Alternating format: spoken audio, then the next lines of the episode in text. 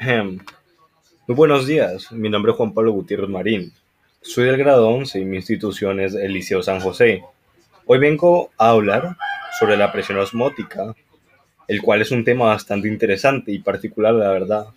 Bueno, primero veamos.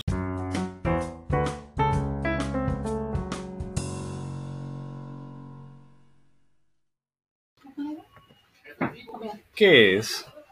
Eh, la presión osmótica es una solución. Las partículas del soluto se comportan como si estuvieran en estado gaseoso, ya que en virtud de su energía cinética están animadas por un movimiento desordenado y al chocar con las paredes del recipiente ejerce una fuerza que es referida a la unidad de la superficie. Esta presión recibe el nombre de presión osmótica y que es igual al número de moléculas del soluto. Eh, luego hay teorías como la de Van Hout, que de esta ya vengo a hablar, eh, es la sobre la que voy a hablar ahora mismo.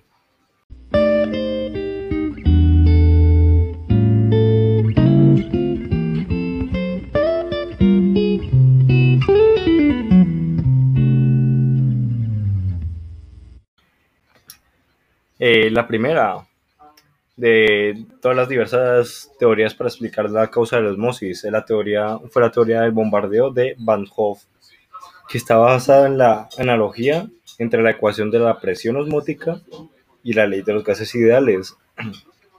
Van Hoff describió la presión osmótica como el resultado de las colisiones de las moléculas de soluto contra la membrana semipermeable y supuso que las moléculas de disolvente no contribuían de ninguna manera con este modelo, la presión osmótica de una disolución es la misma presión que un gas ideal ejercería si ocupase el mismo volumen de una disolución.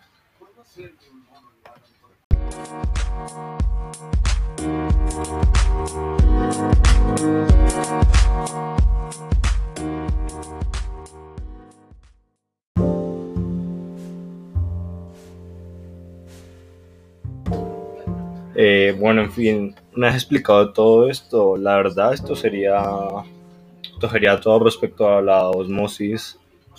Eh, espero que haya sido de agrado y se haya entendido lo que hablé. Eh, adiós.